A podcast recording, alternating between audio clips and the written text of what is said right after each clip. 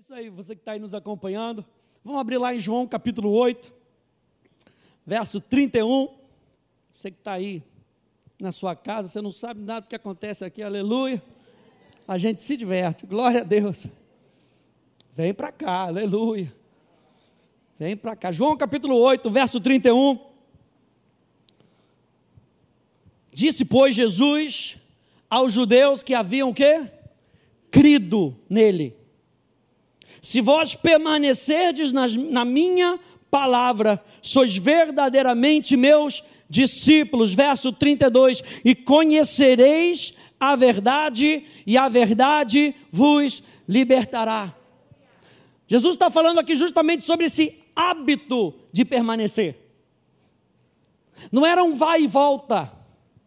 Era um hábito, a palavra permanecer aqui no grego menor significa um hábito de viver. Ele estava chamando esses homens que haviam crido nele para um relacionamento mais próximo, um relacionamento mais profundo. Quantos aí sabem que Jesus quer ter um relacionamento mais próximo com a gente? Que Ele está nos chamando e que nessa noite é mais um chamado de Jesus para você se achegar para perto dele. Toda vez que a gente se achega perto da palavra, a gente está se achegando perto de Jesus. Toda vez que a gente está falando com Ele, a gente está se achegando mais perto dele. E é isso que Ele está fazendo com a gente, com aqueles que creem, porque tudo começa na fé. Hebreus capítulo 11, verso 6: sem fé é impossível agradar a Deus. A palavra agradar ali, concordar, viver com. Porque aquele que se aproxima de Deus, olha só, o Evangelho está cheio de relatos de pessoas querendo se aproximar de Deus, mas pasmem, o maior relato é Deus querendo se aproximar do homem. Da última vez que nós nos encontramos, eu falei sobre isso, sobre Deus sempre tomando a iniciativa. Saiba que se algo vai acontecer na sua vida, diga algo vai acontecer na minha vida. Então, se algo vai acontecer na sua vida, é porque Deus vai dar o primeiro passo. Deus vai abrir a porta. Porque é Ele quem toma a iniciativa, e tudo começa nesse relacionamento com Ele. É nesse relacionamento que Ele chega para perto da gente, a gente responde. E aí, quanto mais a gente vai respondendo, mais revelação vai acontecendo no nosso coração, mais Jesus vai ficando claro para a gente, mais eu vou conhecendo a voz dEle. E aí ele se revela para a gente, e ele começa a chegar mais perto, e a gente vai sendo transformado, contemplando como por um espelho a glória do Senhor. Não é havendo tido contemplado, é contemplando. É algo contínuo. Quando vocês sabem que o Evangelho é algo contínuo na nossa vida? Contemplando como por um espelho a glória do Senhor, somos transformados de glória em glória. E quanto mais transformados nós somos, mais fácil fica o nosso relacionamento. Porque a gente vai abrindo mão do pecado que tenazmente nos assedia. Quando vocês sabem que o pecado tenazmente, continuamente, nos chama para a gente sair desse relacionamento com Jesus, para macular a nossa visão de Jesus, a nossa visão do Pai, a nossa visão do Espírito Santo, Ele quer atrapalhar. Mas quanto mais nós nos entregamos para Ele, aleluia. Eu creio que essa é uma noite de entrega do seu coração para Jesus, uma entrega de um relacionamento mais profundo, sabe? De você sair daqui dizendo: Eu quero mais, eu preciso de mais. Sabe aquela série que você assiste, aquele primeiro capítulo e dá aquele gostinho de quero mais, e você fala: Eu preciso de mais, deixa eu só assistir mais um. E você está falando com Jesus e de repente Jesus fala um pouquinho mais com você, te dá uma direção. E você fala, Jesus, eu preciso de outra direção. E você sabe que nele você encontra direção. E aí você vai sendo transformado, vai sendo transformado. E aí o que acontece? No final das contas, a glória é toda dele. Foi isso que nós falamos no último encontro. No final das contas, a glória é toda dele, nada fica com a gente. A gente não quer ficar com nada. A coroa que ele nos dá, aleluia, o galardão que ele nos dá, a gente alegremente tira das nossas cabeças e deposita aos pés dele, para que ele possa reluzir, para que ele possa brilhar, para que nada fique com a gente todo encontro com Deus nos leva à adoração. Todo encontro com Deus nos leva a responder a Deus. A presença de Deus, nossa, hoje está incrível a, a, a presença de Deus nesse lugar. Responder a Deus fica fácil. Se eu estiver te atrapalhando, fala, Jesus, perdoa ele. Porque tudo o que eu preciso é com que você preste atenção no Espírito Santo que vai estar falando com você. A voz do Espírito Santo, ela é mais forte do que a voz de qualquer pregador. Ela tem que estar pulsando no nosso coração, ao ponto de você identificar a voz do Espírito. É a mesma voz que está sendo pregada. Eu estou identificando a voz do Espírito Santo. Se abra nessa noite porque toda vez que Deus vem, adoração move o nosso coração. Eu e você somos seres que precisamos da presença de Deus. Não dá, é igual peixe fora d'água. Peixe fora d'água não consegue sobreviver. Eu e você precisamos da consciência do Espírito Santo, consciência da pessoa de Deus que está dentro de você. Quantos aí já nasceram de novo? Se você nasceu de novo, você tem a presença de Deus dentro de você. Esse é o maior milagre que você possa querer. Porque não importa a dificuldade que você esteja passando, Ele tem a solução. E Ele está dentro de você. Sabe quando você quer fazer aquele TED? E aí você faz aquela transferência, passou, mas já passou do horário, agora ficou agenda, não tem agendamento com ele, está dentro de você. Ele te ouve na hora que você clama. E a gente está treinando os nossos ouvidos para perceber a voz dele. O nosso treinamento, eu creio que o nosso treinamento nesse fim dos tempos é o quão claro nós vamos conseguir ouvir a voz de Deus. Eu gosto de um pregador americano chamado David Diga. Ele diz que segredos não são gritados, segredos são sussurrados. Então eu e você precisamos cada vez mais nos chegar e saiba a presença de Deus está disponível para você. Por isso, Hebreus capítulo 11, como a gente está falando, porque aquele que se aproxima de Deus deve crer que Ele existe, ou deve crer que Ele é, e que se torna galardoador daqueles que o buscam a perceber a presença de Deus, abra o seu coração e diga: Senhor, é isso o que eu quero, é isso o que eu preciso. O verdadeiro encontro tem um foco na pessoa certa, gente. O verdadeiro encontro tem o foco na pessoa correta. João capítulo 4, verso 23, por favor. Abre aí comigo.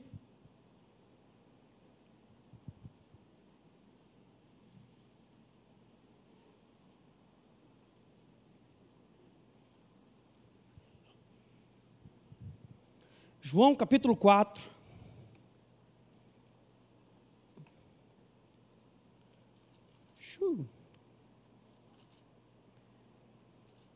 Verso 23. Diz: Mas vem a hora, e agora é, em que os verdadeiros, diga verdadeiros, os verdadeiros adoradores adorarão ao Pai em espírito e em verdade, porque o Pai procura a tais que assim o adorem. Antes que nasça uma, um desejo em nós, no nosso coração, existe um Deus que te deseja, aleluia. Existe um Deus que te busca, existe um Deus que conhece o teu nome, existe um Deus que sabe onde você mora, aleluia. Existe um Deus que sabe o que você está passando. Mateus capítulo 6, verso 32. Fala lá, mas o vosso Pai Celestial sabe que vocês necessitam de todas essas coisas. Mas buscai, pois, em primeiro lugar o seu reino e a sua justiça, e todas essas outras coisas vos serão acrescentadas. Eu e você temos um Pai que nos ama que nos valoriza. Por que, que Jesus diz adorarão ao Pai? Jesus não está querendo criar uma fórmula. Você tem que entender que Jesus, o Filho, está querendo declarar uma nova condição para aquele povo. Jesus, o Filho, está querendo mostrar o Pai. Porque somente filhos genuínos podem se relacionar genuinamente com seu Pai. Somente filhos genuínos podem se relacionar genuinamente com seu Pai. Quando nós éramos do mundo, a Bíblia declara que o nosso pai era o diabo. Mas porque nós nascemos de novo, nós nascemos do alto, nós nascemos de Deus. Hoje nós temos um pai, um pai de amor. E Jesus estava mostrando para aqueles homens: vocês têm um pai. Eu estou mostrando para vocês uma nova realidade. Vocês têm um pai. No pai eu sou cuidado. Na figura do Pai, eu tenho quem me valorize. Você tem valor, aleluia. Você tem tanto valor que o próprio Jesus abriu mão da sua glória, se fez como homem, para que ele pudesse morrer no seu lugar. Tamanho valor o céu viu em você. Imagina que Deus poderia ter deixado aquela situação toda e falar: não, beleza, vamos destruir todo mundo aí e vamos recriar uma nova classe, uma nova classe. Não, ele não fez isso. Sabe por quê? Porque ele te ama. Ele te ama, ele te valoriza. Qual é o contrário dessa desse verdadeiro relacionamento? O contrário aqui é a idolatria. O que, que é a idolatria? A idolatria é uma adoração com toda a sua expectativa, com toda a sua esperança, com toda a sua devoção depositada e focada no objeto errado. Enquanto Jesus está apresentando o alvo verdadeiro da adoração, sendo o Pai, a idolatria quer trocar o alvo, porque foi isso que o pecado fez com o homem. O pecado, quando entrou no homem, não fez o homem parar de adorar, ele mudou o alvo. O alvo deixou de ser a Deus para ser Ele mesmo. Não foi isso que o diabo apresentou para eles? Não, quando vocês comerem, vocês serão conhecedores. Na velha natureza, você pode ver que o, o, o padrão da velha natureza é o padrão do ego, é o padrão do eu. Eu primeiro. Se eu não me der bem, ninguém se dá bem. Mas o padrão da nova criatura é: seja uma bênção para as outras pessoas. Sabe por quê? Porque o nosso modelo é diferente. O nosso modelo é Jesus. Eu peguei umas frases aqui muito legais. Primeira de Oliver Cromwell. Olha só que interessante essa frase. Idolatria é qualquer coisa que esfrie o seu desejo por Cristo. Uau! Idolatria, qualquer coisa, pode ser qualquer coisa, qualquer pessoa, que esfrie o seu desejo por Cristo. E nessa noite, aleluia, que o Espírito Santo acenda uma chama no teu coração, para que haja um desejo ainda mais ardente pela pessoa de Cristo de falar de Jesus, de olhar para Jesus, de ouvir a Jesus, que Ele seja o centro de todas as coisas na nossa vida, que Ele seja o motivo de cada milagre que a gente pede, aleluia, que Ele seja o motivo de cada bênção que nós estamos esperando receber, que Ele seja todo o motivo, que Ele seja o único motivo da nossa vida para que o nosso coração não se torne um coração idólatra, que busque qualquer outra coisa que esfrie o nosso relacionamento com Ele. Spurgeon disse: se você ama algo mais do que Deus, você é um idólatra. Se há algo que você não renunciaria a Deus, é o seu ídolo. Se há algo que você busca com maior fervor do que busca a glória de Deus, esse é o seu ídolo. E conversão significa abandonar todo ídolo. E eu e você estamos sendo treinados em abandonar tudo, para que no resto só seja Ele sentado no trono. Quando entendem que esse é o centro do Evangelho, da mensagem do Evangelho. A gente prega sobre muitas coisas, o Evangelho fala de muitas coisas, mas no centro, no centro do Evangelho só existe uma pessoa, e é Jesus assentado no trono. Quando João tem a revelação, ele olha, ele está no céu, ele consegue vislumbrar, ele vê os 24 anciãos, ele vê os quatro seres viventes, mas sempre no trono, sempre no meio daquilo que ele está vendo. Não tem como, gente. Está lá Jesus, assentado no trono, ao lado do Pai, reinando em glória e majestade. Saiba que Deus está reinando em glória e majestade sobre a tua vida. Eu estava lendo isso hoje, Salmo 22, verso 3: Contudo, tu és santo, entronizado entre os louvores do seu povo. A palavra entronizado ali é a mesma palavra para habitar, permanecer. Ou seja, Deus está. E quando Ele está, os nossos louvores, eles, eles, eles convergem todo para Ele. Não sobra nada para a gente. E a gente não tem problema nenhum com isso.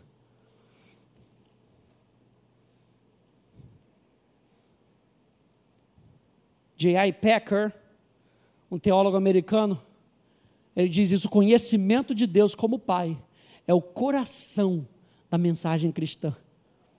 Pelo conhecimento de Deus, ele não meramente significa conhecimento intelectual, mas um conhecimento experimental. Uma profunda percepção do que significa ter o Deus do universo como nosso Pai.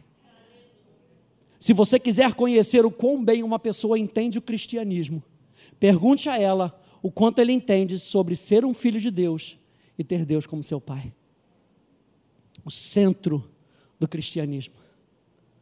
O centro. João capítulo 17, verso 3. João capítulo 17, verso 3.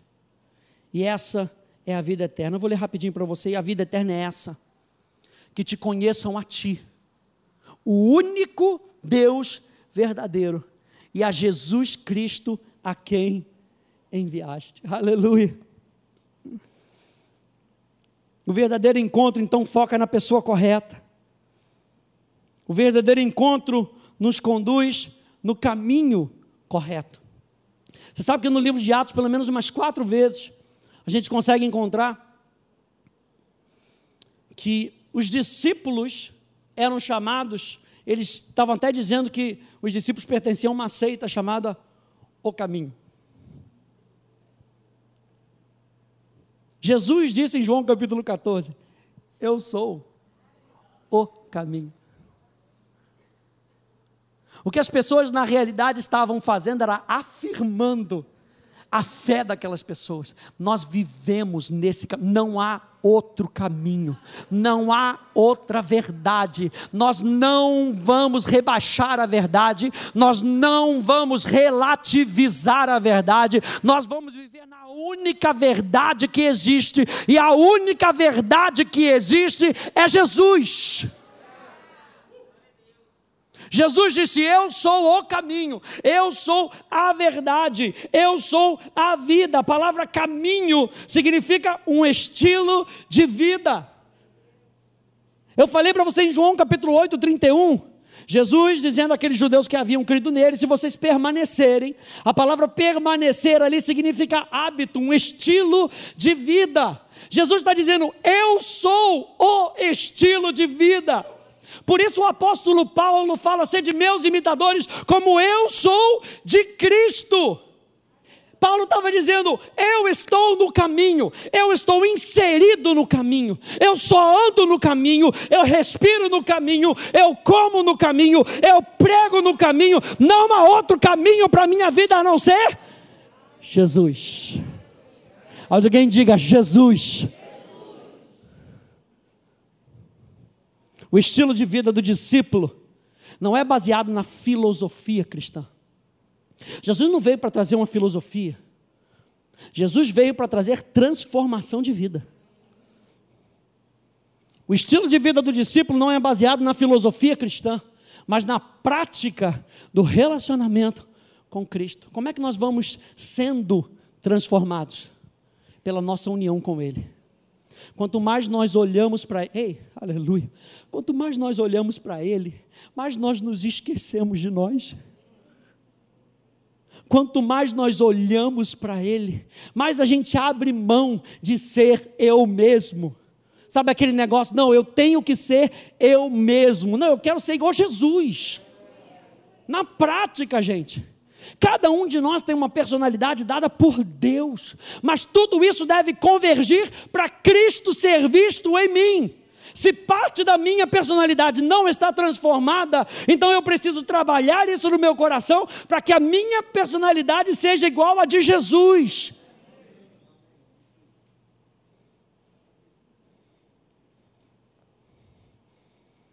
Jesus conhecia o coração do Pai. Jesus conhecia a vontade do Pai. Jesus conhecia os planos do Pai.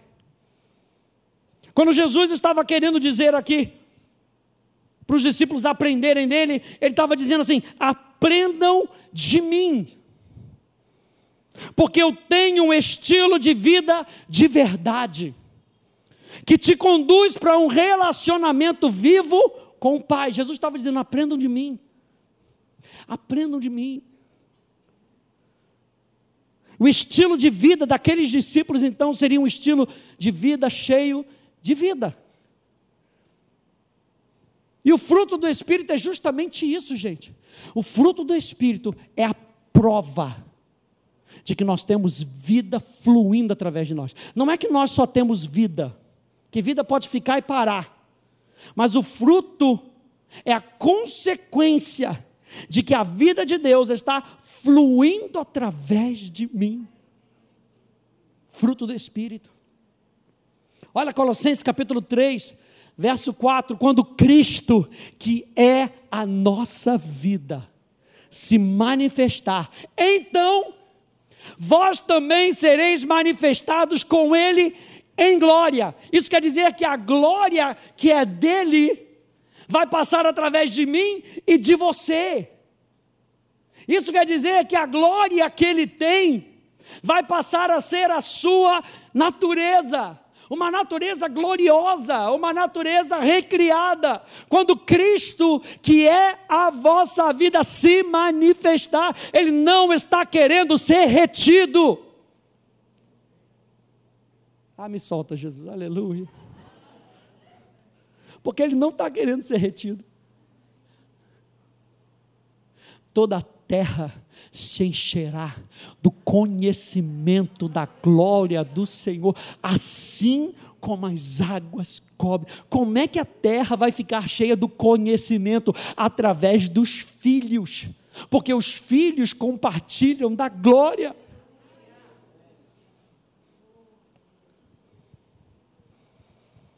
Marcos 12, 27.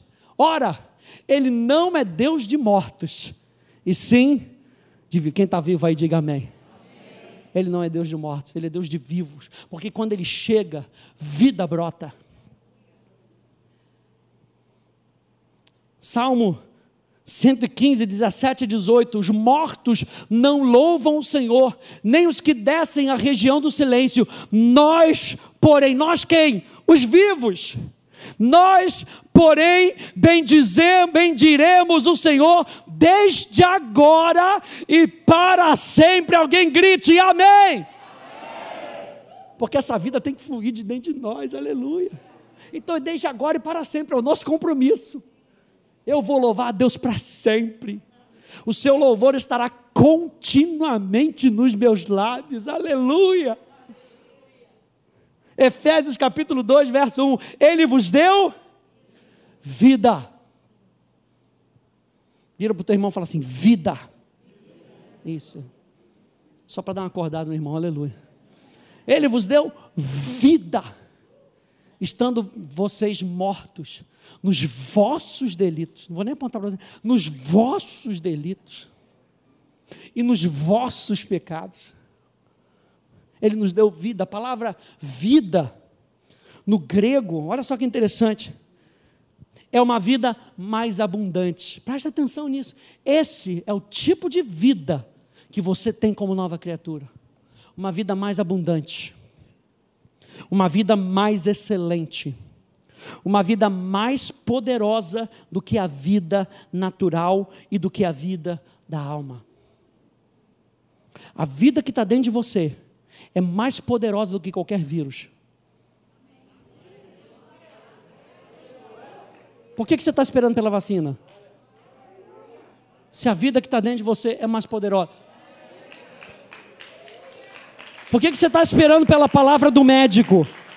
Se a vida dentro de você é mais poderosa. Não, ou a gente crê ou a gente não crê. A vida dentro de você é mais poderosa, é mais abundante, tem mais vida dentro de você. Smith, é, Smith Wigglesworth ele falava que se cortasse o espírito do homem e fosse capaz de ver o que aconteceria, sairia mais luz de dentro do homem que era capaz de inundar a terra toda. Tamanha vida tem dentro de você. Quando as trevas se levantam contra nós, tem vida dentro de mim. Tem luz da verdade dentro de mim que afasta as trevas, que afasta o reino das trevas. Tem vida dentro de mim. Eu sou consciente. Pastor Ed sempre fala isso, de sermos conscientes da vida que nós temos. Não é qualquer vida. É uma vida sobrenatural. A raiz dessa palavra Zoe é a palavra Zao, que significa desfrutar de uma vida verdadeira uma vida ativa, ou seja, a vida de Deus está operando aí dentro de você. Sinta você ou não, a vida de Deus está operando dentro de você. É uma vida abençoada, é uma vida sem fim, é uma vida renovadora, é uma vida forte, é uma vida poderosa, é uma vida eficiente e é uma vida eficaz. Tem tudo isso aí dentro de você. Tem tudo isso aí dentro de você. Ele renova as forças daqueles que não têm nenhum vigor. Ao ponto de correrem como uma costa, de voarem como uma águia, fazerem coisas extraordinárias, porque nós temos vida sobrenatural. Sim, nós vivemos nesse mundo natural e estamos sujeitos às coisas naturais, mas eu não preciso, apesar de eu estar sujeito, eu não preciso me render ao natural, porque eu e você somos seres sobrenaturais. Meu espírito recriado, ele manda. Discípulos vivem da maneira correta. João capítulo 1, verso, do verso 1 até o verso 5 diz: No princípio era a palavra, e a palavra estava com Deus, e a palavra era Deus. Ele, a palavra, estava no princípio com Deus. Todas as coisas foram feitas através dele, e sem ele nada do que existe teria sido feito. Nele estava a vida, e quando ele ministrava, o que, que ele ministrava? Viva, vida. E aí, morto ressuscitava. Cego olhava, via. Surdo ouvia, coxo dançava, o mudo cantava. Porque quando Jesus ministrava, ele ministrava a vida. Nele estava a vida e a vida era a luz. Porque quando a vida chega, as trevas têm que recuar. E quando as trevas recuam, as pessoas começam a ver, mas é isso que eu quero. E se agarram em Jesus. Então eu e você somos um depositário da vida de Deus, para que Deus se manifeste através de mim e de você, para que as pessoas que estão em trevas possam ver Jesus. E a luz resplandece nas trevas, mas as trevas não a venceram. Romanos capítulo 11, verso 36, na Bíblia Amplificada Clássica, diz: Dele, pastor Eli leu esse final de semana, dele e através dele são todas as coisas. Todas as coisas originam dele e vêm dele. Todas as coisas vivem através dele, estão centradas nele e tendem a consumar e finalizar nele. A ele a glória para sempre. A ele, a ele. Só há verdadeira vida, gente, se nós estivermos em Cristo, Romanos capítulo 8. O verdadeiro encontro acontece quando a nossa vida é tomada pela consciência da vida de Cristo em nós. No momento que você conseguir, no momento que você estiver em casa, no trabalho, na condução, feche um pouquinho os teus olhos e percebe a vida de Deus que está dentro de você. Percebe a voz do Espírito Santo. Você vai ver como isso muda as nossas circunstâncias. O encontro acontece nesse momento que eu desejo parar de ouvir todas as outras vozes e tudo que me atrapalha para ouvir a voz dele. E muitas vezes acontece com esforço. Sabe, a gente vai rompendo barreira até que a gente ouça claramente, a gente vai ouvindo. Daqui a pouco a gente perde a consciência, daqui a pouco a gente volta novamente. E é um hábito, uma disciplina, um estilo de vida, de constantemente estar perceptivo da voz de Jesus. Qual é o contrário disso? Primeiro nós falamos da idolatria. O contrário disso é a religiosidade, é o formalismo, que é o relacionamento desprovido de vida. Olha só, o formalismo é aquilo que reduz a realidade ao ritual. Preservar a forma sem a atitude correta do coração é tão condenável quanto a idolatria.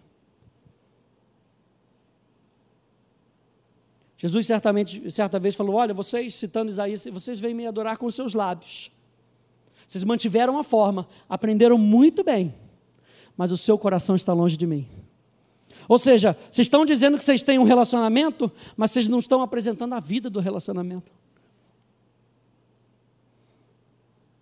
Eu não quero chegar no, no, no meu último dia e ouvir Jesus dizer: Aparta-te de mim, porque eu não te conheci. Não, eu quero que o meu relacionamento com Ele seja um relacionamento onde Ele deposite vida dentro de mim.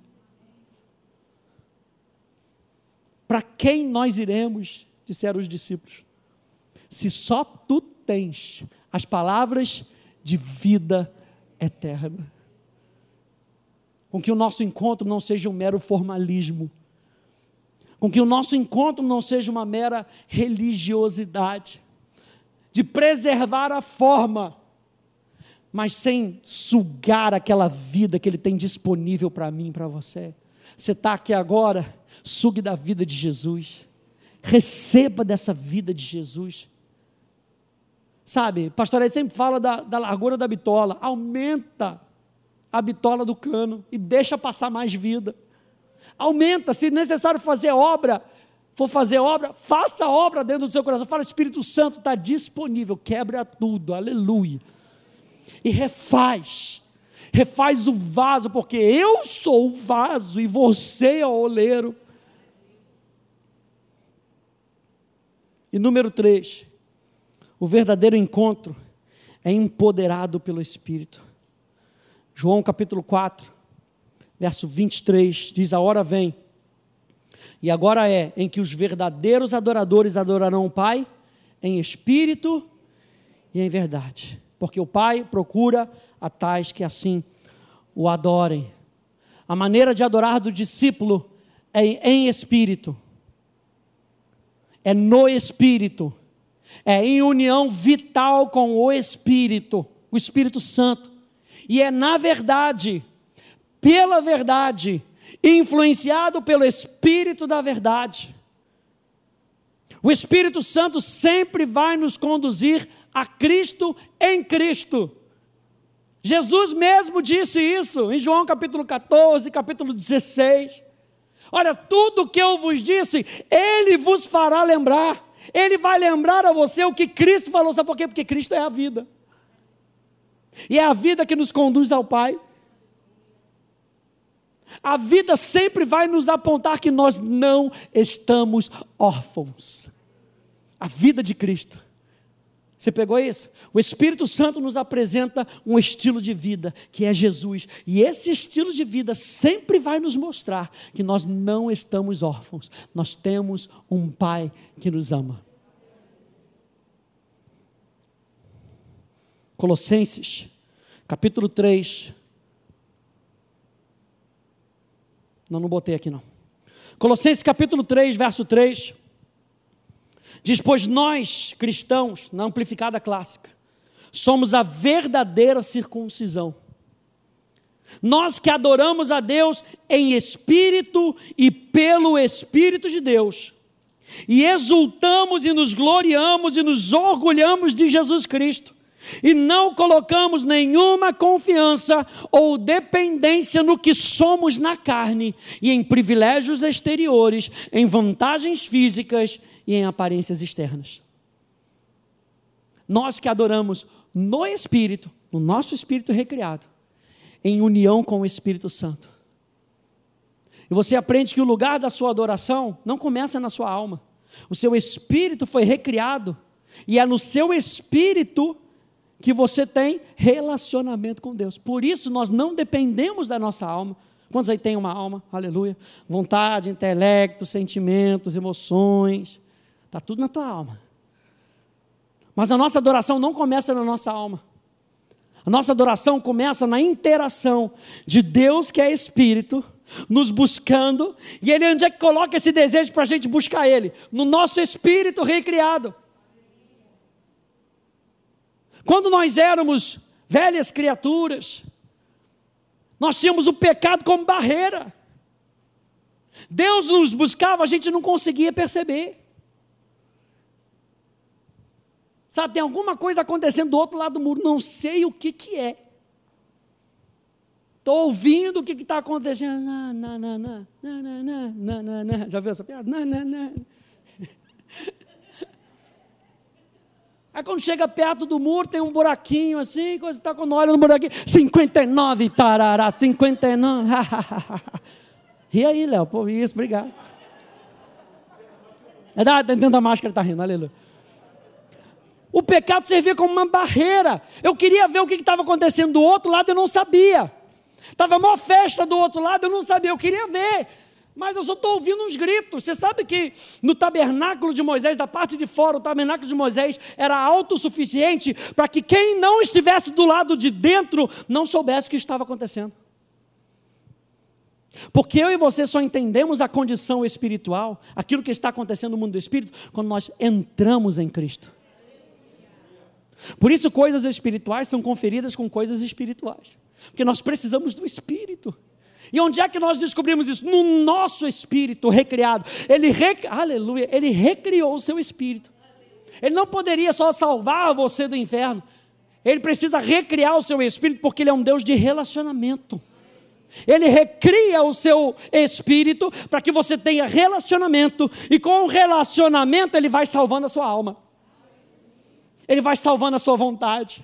Ele vai transformando a sua vida de dentro para fora. Por isso, nós nascemos de novo é o maior milagre. Sabe por quê? Porque quando nós nascemos de novo, Deus está falando: eu me importo com você, eu quero falar com você, eu quero ter relacionamento com você, eu quero te ajudar.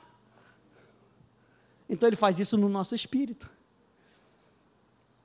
Não há verdadeiro encontro se não for empoderado pelo Espírito Santo. É o Espírito Santo que nos conduz. Qual é o contrário disso?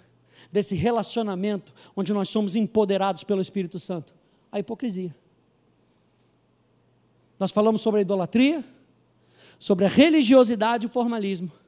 Número três, o contrário desse relacionamento com o Espírito é a hipocrisia. E a hipocrisia é a adoração que não é acompanhada de uma vida fundamentada na verdade. A palavra hipocrisia significa o ato ou efeito de fingir, de dissimular, de ocultar os verdadeiros sentimentos e intenções. Na realidade, no grego, a palavra para ator é a palavra hipócrita. Porque na época eles usavam uma máscara. E pela máscara eles tentavam passar uma emoção. Daí vem a palavra hipocrisia, um fingimento. Hipocrisia é o fingimento de ser o que não é de verdade. Nós temos um pai, Nós temos um irmão mais velho que nos apresenta a vida de Deus, e nós temos o Espírito Santo que nos faz viver uma vida de verdade. A hipocrisia, deixa eu ver se está aqui, não, também não está. A hipocrisia é a adoração que não é acompanhada de uma vida fundamentada, empoderada. Ah, obrigado. Ah, eu já tinha lido. Aleluia. A hipocrisia é a adoração que não é acompanhada de uma vida fundamentada na verdade. Olha só 2 Timóteo, para a gente terminar. 2 Timóteo, capítulo 3, verso 1 ao verso, verso 5. Diz: Sabe, entretanto, disto nos últimos dias sobrevirão tempos terríveis. Por que, que sobrevirão tempos terríveis? Porque as pessoas não aguentam mais a verdade, não querem mais a verdade.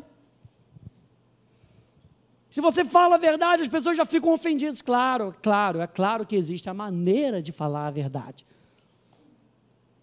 Eu sempre falo aqui que dos vocábulos para a palavra, nós temos quatro vocábulos para a palavra em grego. Dois você conhece, rema e logos. O terceiro você já, já ouviu, lego. Quantos aí já brincaram de lego? Que é uma palavra inteligente. O quarto ninguém conhece, lalius. É a forma de se falar.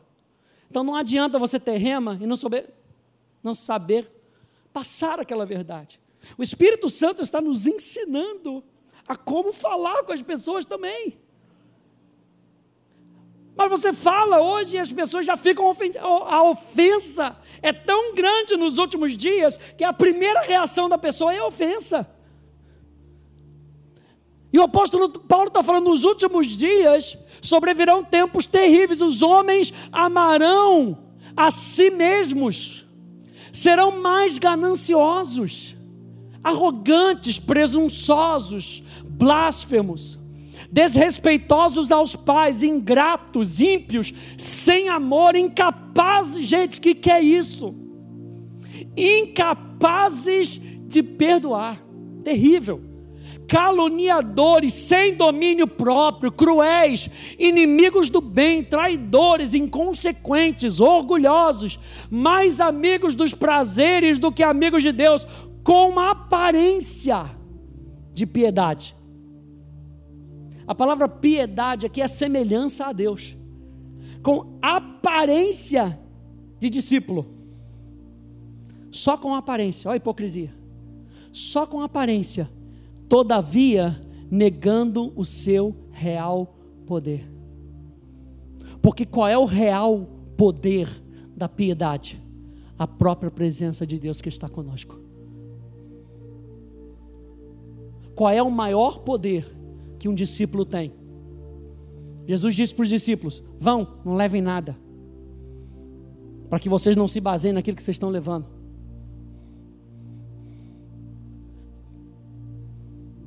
Pedro e João passando naquela porta, e aquele coxo pede uma esmola, ele fala: Não, eu não tenho, eu não tenho dinheiro, mas uma coisa eu tenho.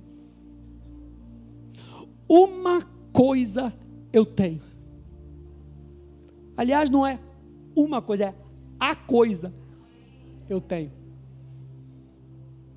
No nome de Jesus. O que, que ele estava falando? Não era aparência de discípulo, não era aparência de piedade. Eles tinham a presença de Deus, eles sabiam disso. Todavia, negando o seu real poder, o verdadeiro poder da vida do discípulo, está na vida no Espírito, que nos revela a verdade para vivermos um relacionamento de verdade. O verdadeiro poder da vida do discípulo está na vida no Espírito, que nos revela a verdade para vivermos um relacionamento de verdade. E foi para isso que nós fomos criados para viver um relacionamento de verdade. Não um relacionamento de fachada, mas um relacionamento onde nós sabemos que nós somos amados. 1 João 4,19. Nós o amamos porque Ele nos amou primeiro. Você sabe que você tem um pai que você não é órfão, que você é cheio de vida dentro de você, e que você tem o espírito da verdade, que faz com que você tenha um relacionamento com o pai de verdade. Quando você recebe essa palavra nessa noite? Aleluia. Fique de pé um pouquinho. Deixa eu orar por você. Nós somos compromissados com esse estilo de vida. Um estilo de vida de verdade. Ei, eu e você somos confrontados pelo Espírito, porque Ele quer com que a gente tenha algo de verdade.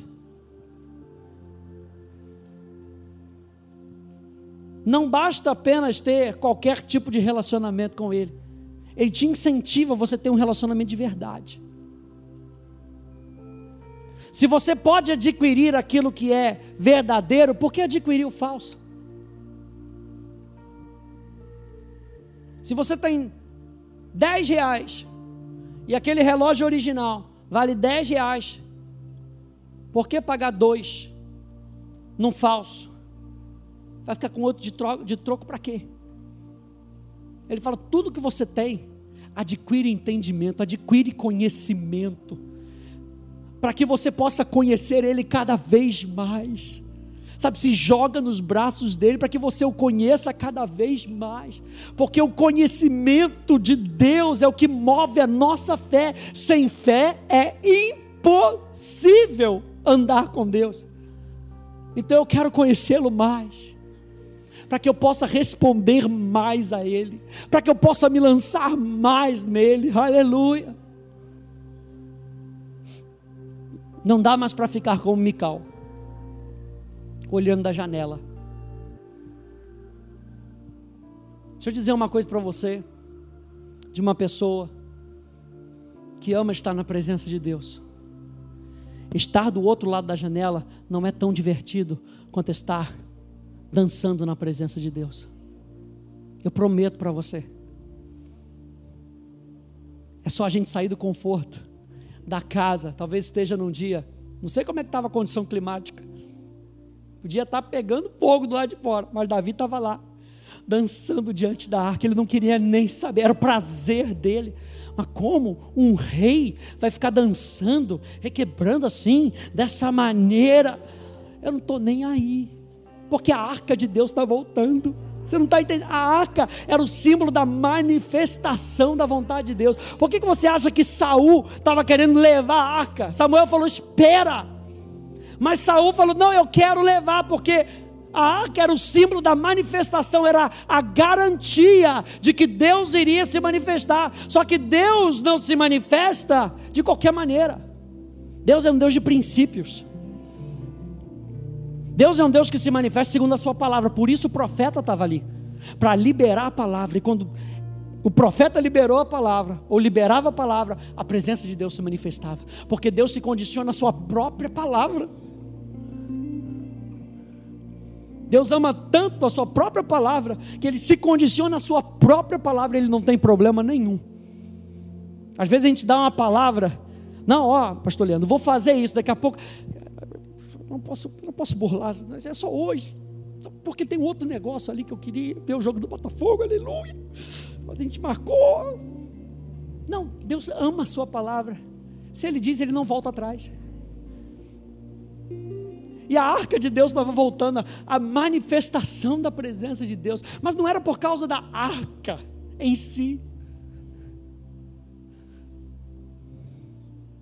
Era o símbolo daquilo que estava sendo trazido. Deus está no nosso meio. Eu vou me alegrar. Deus está no nosso meio, eu vou me. Deus está dentro de mim, eu vou me alegrar. Eu não preciso, veja bem, eu não preciso ficar dentro eu posso participar do lado de fora. E o meu chamado para você mais uma vez nessa noite é: vamos participar. O Evangelho é um convite à participação da vida de Deus. E a vida de Deus é muito melhor do que tudo aquilo que a gente já experimentou no mundo. Um só dia, um só dia nos teus atos é melhor do que mil. Aleluia. Uma coisa eu peço e a buscarei, que eu possa viver, que eu possa contemplar a tua beleza, que eu possa meditar no teu santo templo, é tudo o que eu quero. Esse é o meu desejo, esse é, é, é, é a minha vida, minha vida vive por causa disso. Senhor, renova dentro de nós essa paixão, esse fogo que vem de Ti, Senhor. Um fogo, uma paixão, como aqueles discípulos tinham, Senhor. De não terem medo de virarem o mundo de cabeça para baixo, porque tudo que importava era Jesus. Tudo que importava era Ele. A minha reputação ficou para trás. O que importa é a glória dele, é a honra para Ele. Para Ele, para Ele. Senhor, nós te honramos nessa noite.